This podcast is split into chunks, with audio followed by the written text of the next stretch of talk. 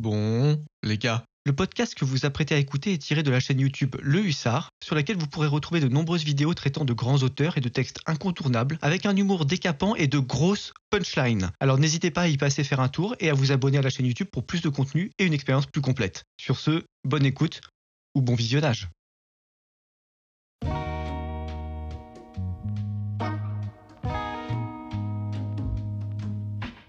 Bon, les gars, et les filles aussi, hein. pas de problème d'inclusivité ici, tout le monde est le bienvenu. Salut à tous et bienvenue dans ce nouvel épisode des coups de presse du Hussard. Vous connaissez le principe, au lieu d'avoir un format très ramassé et très construit avec des punchlines et beaucoup de montage, ici c'est beaucoup plus détendu sur un format plus podcast, et on discute non pas d'un livre ou d'un auteur, mais d'un sujet lié aux conditions de production d'un livre, c'est-à-dire au monde de l'édition. Alors si ça vous convient, vous pouvez simplement écouter cette vidéo et regarder de temps en temps quand je mettrai quelques inserts avec des images ou des éléments pour préciser ce que je suis en train de vous expliquer. Pour le reste, c'est un format essentiellement audio. Alors si vous n'avez pas vu notre premier épisode qui était consacré au traitement des manuscrits et à la difficulté de se faire publier aujourd'hui, eh ben, je vous invite à aller le regarder, je vous mets le lien dans un petit coin de l'écran, vous pouvez vous faire plaisir. Sinon, pour ceux qui ont déjà vu l'épisode, aujourd'hui on va s'attaquer à l'autre versant. La dernière fois on a vu ce qui faisait un auteur, cette fois-ci on va voir ce qui fait un éditeur, c'est-à-dire qui est la personne qui va produire votre livre. Parce qu'il n'y a pas longtemps je me suis penché sur le dernier numéro de Livre Hebdo. Pour ceux qui ne le savent pas, Livre Hebdo c'est le magazine de tous les professionnels du livre, les libraires, les diffuseurs, les éditeurs, etc. Et dans ce numéro de Livre Hebdo, il y avait une interview de Joël Dicker. Alors je pense que vous connaissez tous Joël Dicker, c'est un écrivain extrêmement connu aujourd'hui, qui a commencé en étant publié dans une petite maison d'édition qui s'appelait les éditions de Fallois et qui a rencontré un succès absolument phénoménal jusqu'à la mort de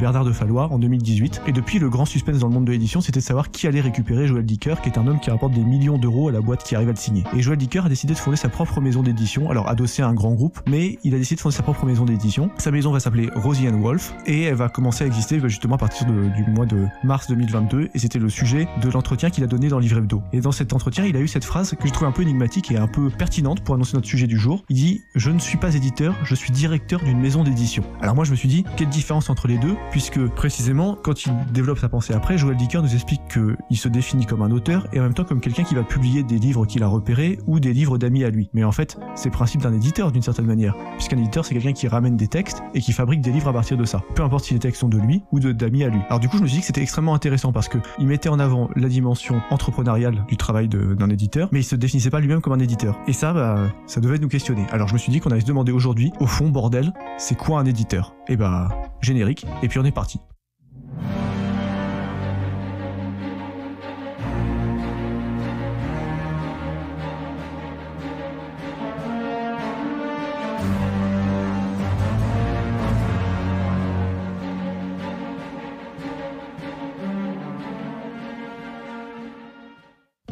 Pour comprendre ce que c'est, il est absolument nécessaire de faire une petite digression historique. En fait, c'est un métier qui a apparu en plusieurs étapes. Bien sûr, avant l'invention de l'imprimerie, bah, ce métier n'aurait même pas été pensable.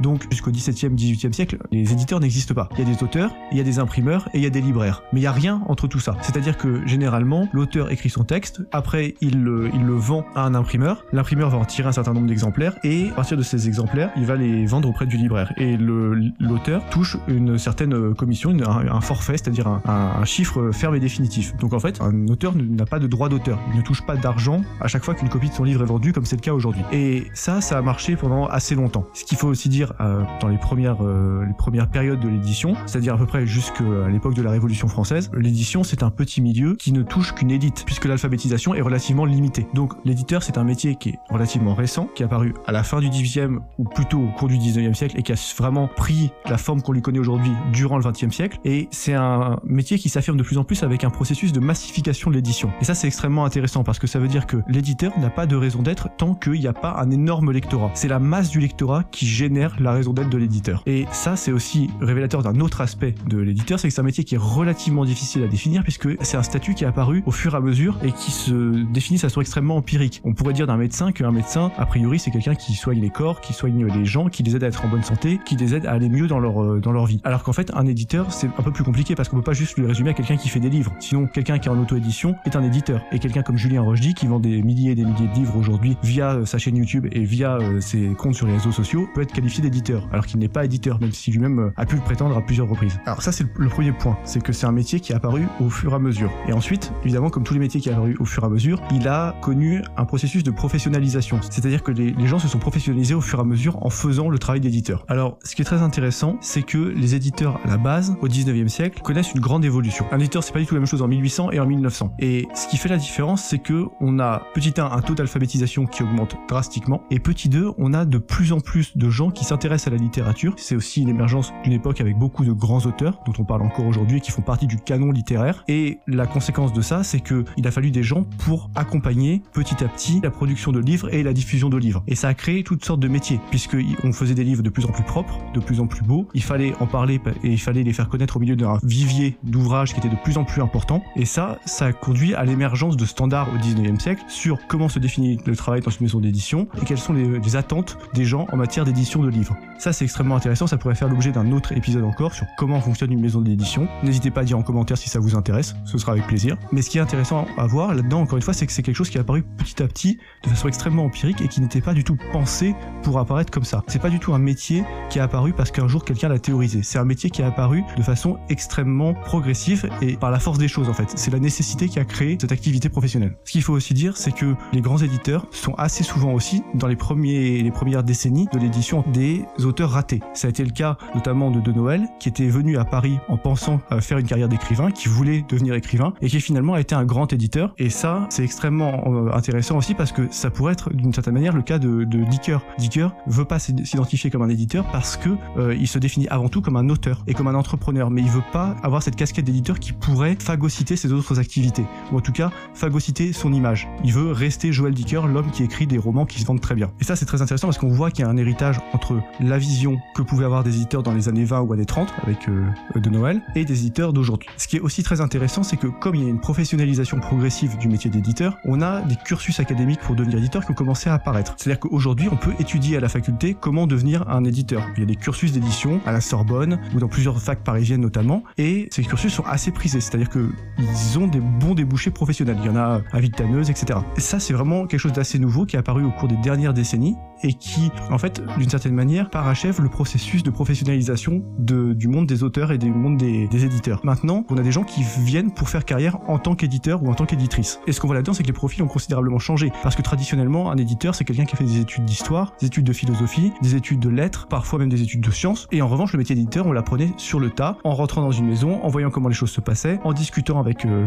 euh, les différents services, en voyant comment euh, les informations s'échangeaient, comment on pouvait caler le livre le mieux possible, etc. Donc c'est quelque chose de très nouveau d'avoir maintenant des gens qui ont été formés spécifiquement pour faire ce métier ou ces métiers parce que c'est tout un corps de métier. Alors du coup, comme le, la professionnalisation de ce métier est en marche, il y a inévitablement une forme de cursus honorum qui se met en place. Alors le cursus honorum pour ceux qui sauraient pas, c'est un concept antique qui désigne en fait l'ordre dans lequel on devait avoir des magistratures dans la Rome antique pour finalement accéder au pouvoir suprême. Bah, c'est un peu la même chose dans l'édition, c'est-à-dire qu'en fait quand on commence, on passe par un certain nombre d'étapes avant de devenir un éditeur. Donc un éditeur, ça pourrait presque se définir par quelqu'un qui a validé toutes les étapes successives pour devenir éditeur à la fin. Donc généralement quand on commence, on fait un stage ou alors on est en apprentissage, on rentre dans une maison plus ou moins grande, plus ou moins connue, plus ou moins célèbre, plus ou moins prospère, et euh, on découvre un peu comment le métier se passe. On est assez corvéable à merci, c'est très mal payé. Les stages sont souvent rémunérés quelques centaines d'euros par mois, donc si vous n'avez pas votre famille pour vous aider, ça va être très difficile parce que tout se passe à Paris quasiment. L'édition c'est aussi un milieu qui pourrait presque se définir géographiquement, c'est quasiment que Paris aujourd'hui, même s'il y a quelques exemples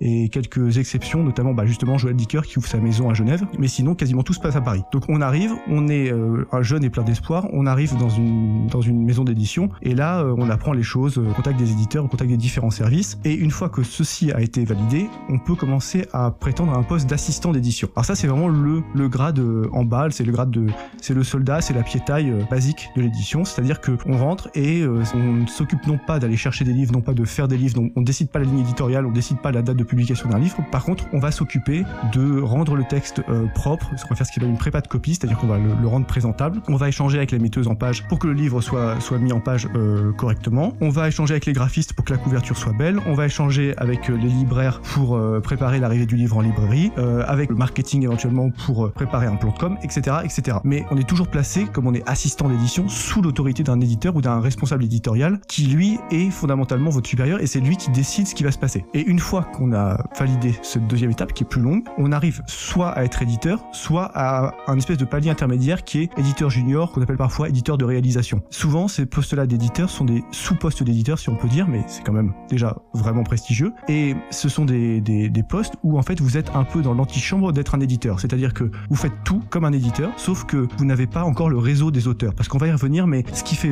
un éditeur, c'est sa capacité à apporter des textes. Donc il faut que vous ayez un bagage d'auteur de, que vous pouvez amener avec vous si vous n'en avez pas encore, ou vous allez être éditeur junior, c'est-à-dire que vous avez en dessous de vous des assistants, mais vous avez au-dessus de vous, mais pas vraiment comme une forme de, de, chef au-dessus de vous, mais plus comme une sorte de grand frère qui vous tient euh, la main pour pas que vous vous perdiez dans la rue. Vous avez un éditeur qui va vous, vous introduire dans les petits cercles parisiens ou auprès des auteurs qui, qui vont bien et qui va vous permettre de vous faire un nom. Et là, une fois que vous aurez votre réseau, que vous saurez techniquement comment faire des livres et que vous euh, validé toutes les étapes successives, là vous pourrez prétendre à un poste d'éditeur. Généralement, c'est très variable. Si vous êtes un fils d'eux ou si vous êtes très bon, ça peut aller euh, relativement vite, sinon ça peut prendre parfois des années, voire des dizaines d'années. Parce que ce qui est vraiment long là-dedans, c'est de s'insérer dans un microcosme parisien. La dernière fois, quand on parlait de comment se faire éditer et que j'expliquais la très grande difficulté de se faire publier pour un jeune auteur aujourd'hui, j'insistais sur le fait qu'il fallait être du sérail pour se faire publier. C'est-à-dire qu'il faut être dans le petit réseau des gens que l'on connaît et sur qui on compte pour faire des livres. Donc en réalité, c'est pas facile de s'insérer là-dedans et ça met vraiment beaucoup de temps. Alors tout ça évidemment nous pousse à nous interroger sur ce qu'est le rôle de l'éditeur aujourd'hui. La première chose qu'on pourrait dire pour essayer de définir concrètement ce qu'est un éditeur aujourd'hui, c'est un métier qui a la confluence de tous les services. C'est un peu un homme orchestre. Il organise la liaison entre l'auteur d'une part, les lecteurs d'autre part, mais surtout à un niveau beaucoup plus précis, la gestion entre tous les services d'une maison d'édition. C'est-à-dire qu'il est vraiment en dialogue avec les metteuses en page qui se chargent de faire un livre propre et beau, avec la fabrication qui va se charger de donner des consignes à l'imprimeur pour que le livre soit vraiment euh, dans, un, dans un format euh, final satisfaisant, tant sur le point de vue esthétique que sur le point de vue pratique. Et il va être aussi en relation avec toutes sortes de services connexes, et y compris avec des assistants d'édition qui vont pouvoir travailler sur son livre. C'est aussi, de par ce rôle-là, un poste à responsabilité, puisque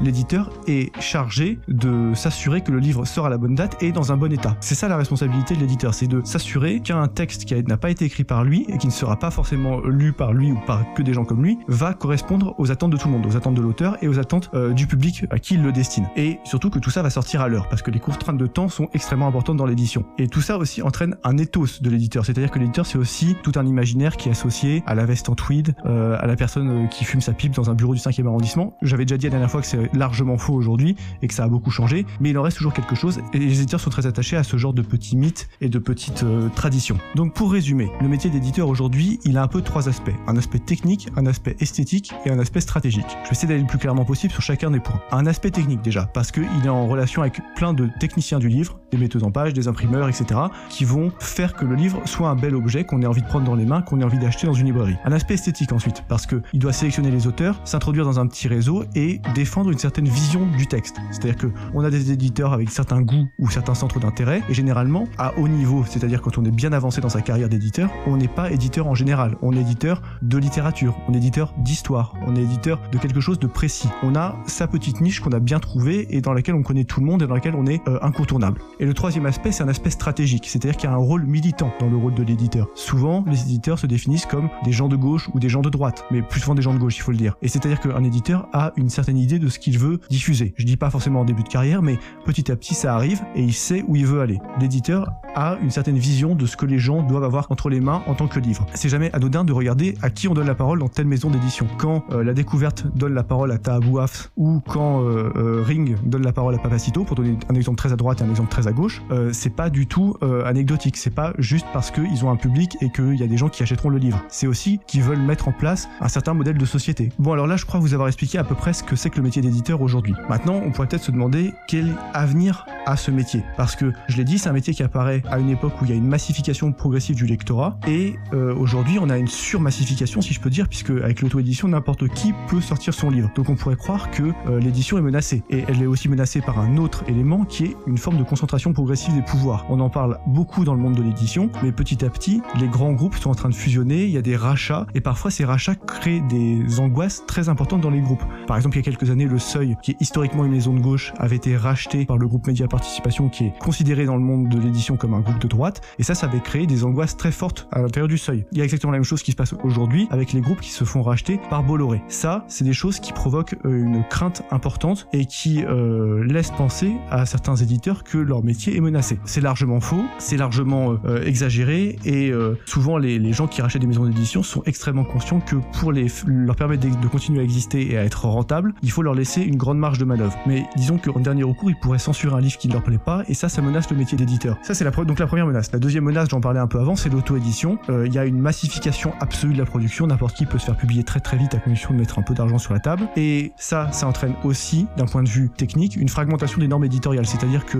j'en parlais tout à l'heure, euh, des gens comme Julien Rochdy qui euh, sortent leurs propres livres et qui se présentent comme éditeurs ne sont pas éditeurs puisque les livres qu'ils font ne remplissent pas les normes éditoriales et ne sont pas propres comme on peut l'attendre d'un livre qui sort d'une grande maison d'édition. Donc d'un point de vue technique, il y a aussi une déperdition. On arrive à des livres qui ne sont d'une qualité comparable quand ils sortent en auto-édition ou dans des grandes maisons. Alors bien sûr, je dis là est rempli d'exceptions parce que des gens qui font très bien leur travail euh, pour s'auto-éditer et des gens qui font très mal leur travail en tant qu'éditeur, ça existe bien évidemment. Mais là, je parle de tendance générale. Ce qui est aussi très intéressant, c'est qu'il y a une politique de l'autruche de la part des éditeurs concernant l'auto-édition. C'est-à-dire que euh, les éditeurs considèrent que l'auto-édition n'existe pas, comme s'il n'y avait pas de succès d'auto-édition. Je me souviens d'une anecdote personnelle, quand j'étais euh, simple stagiaire au tout début, il y avait un auteur qui avait proposé un manuscrit, on l'avait refusé, il avait dit, mais pourtant il y a des gens que ça intéresse, je vais vous le prouver, il l'avait tiré à 500 exemplaires, il les avait vendus autour de lui, il avait dit maintenant que j'en ai vendu 500 exemplaires en faisant à mon compte, peut-être que vous pourriez considérer le fait de l'éditer en grand parce que moi j'ai fait ça dans mon petit coin. Si vous, vous mettez les moyens d'une maison d'édition dessus, vous allez forcément euh, arriver à faire du bénéfice dessus. Et les éditeurs n'ont pas considéré que c'était une preuve suffisante. C'était dogmatique. Ils ne voulaient pas de ce manuscrit ici, mais il n'avait rien de scandaleux ou de, politiquement inacceptable ce manuscrit. Simplement, il avait été refusé et il s'agissait de pas revenir dessus.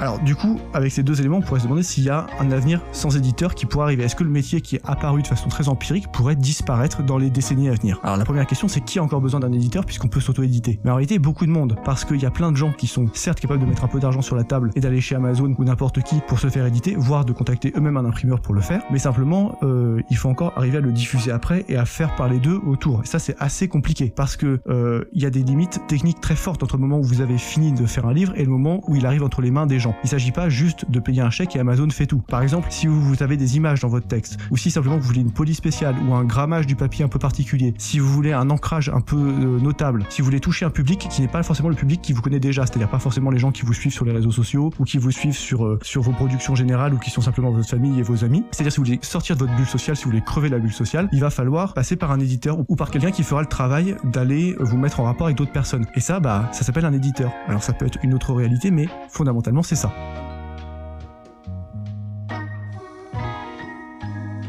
Bon alors je crois que sur ces sages paroles on arrive à la fin de cet épisode. Je vais essayer de vous expliquer un petit peu à quoi ressemblait le métier d'éditeur, comment il était apparu, à quoi il ressemblait aujourd'hui et quel avenir on pouvait lui donner en quelques mots seulement parce qu'on pourrait pour chacune de ces thématiques euh, faire des heures et des heures de vidéos. C'est un milieu qui est extrêmement labyrinthique. Encore une fois il y a des milliers de maisons d'édition en France, en tout cas des centaines qui sont très actives et qui publient des tas de livres différents. Un éditeur ça n'a pas forcément le même sens partout. Euh, un éditeur qui fait du poche et un éditeur qui fait du grand format ça n'a pas le même sens. Euh, mais en tout cas avec la vision que vous avez là, vous comprenez peut-être un peu mieux pourquoi les éditeurs n'ont que faire des manuscrits qui arrivent par la poste et pourquoi ils ne s'intéressent pas à les faire connaître et à les diffuser. Ce qui compte pour eux, c'est la notoriété que peut leur apporter tel ou tel auteur. Donc ils sont toujours beaucoup plus intéressés pour signer la dernière purge euh, d'un journaliste connu ou d'un sportif de haut niveau, même si pour ça il faut prendre un ghostwriter pour, ou un nègre comme on dit pour, euh, lui rédiger son livre, plutôt que euh, un très bon auteur qui sort du fin fond du Gévaudan, ça ça les intéressera pas parce qu'il ne peut pas leur apporter grand chose. Voilà. Alors bien sûr, le rôle de l'éditeur, pour le comprendre pleinement, il faut le resituer à l'intérieur de ce qu'est une maison d'édition. Ça ce serait peut-être l'objet d'un prochain épisode. D'ici là, bah, n'hésitez pas à liker, à commenter, à partager. N'hésitez pas dans les commentaires à donner votre avis sur le format, sur cet épisode et sur ce que vous pensez de l'édition en général. C'est extrêmement intéressant de lancer un débat là-dessus parce que finalement on parle beaucoup des livres et assez peu de la façon dont les livres sont produits, alors que finalement c'est ça qui fait toute la différence. Euh, si les éditeurs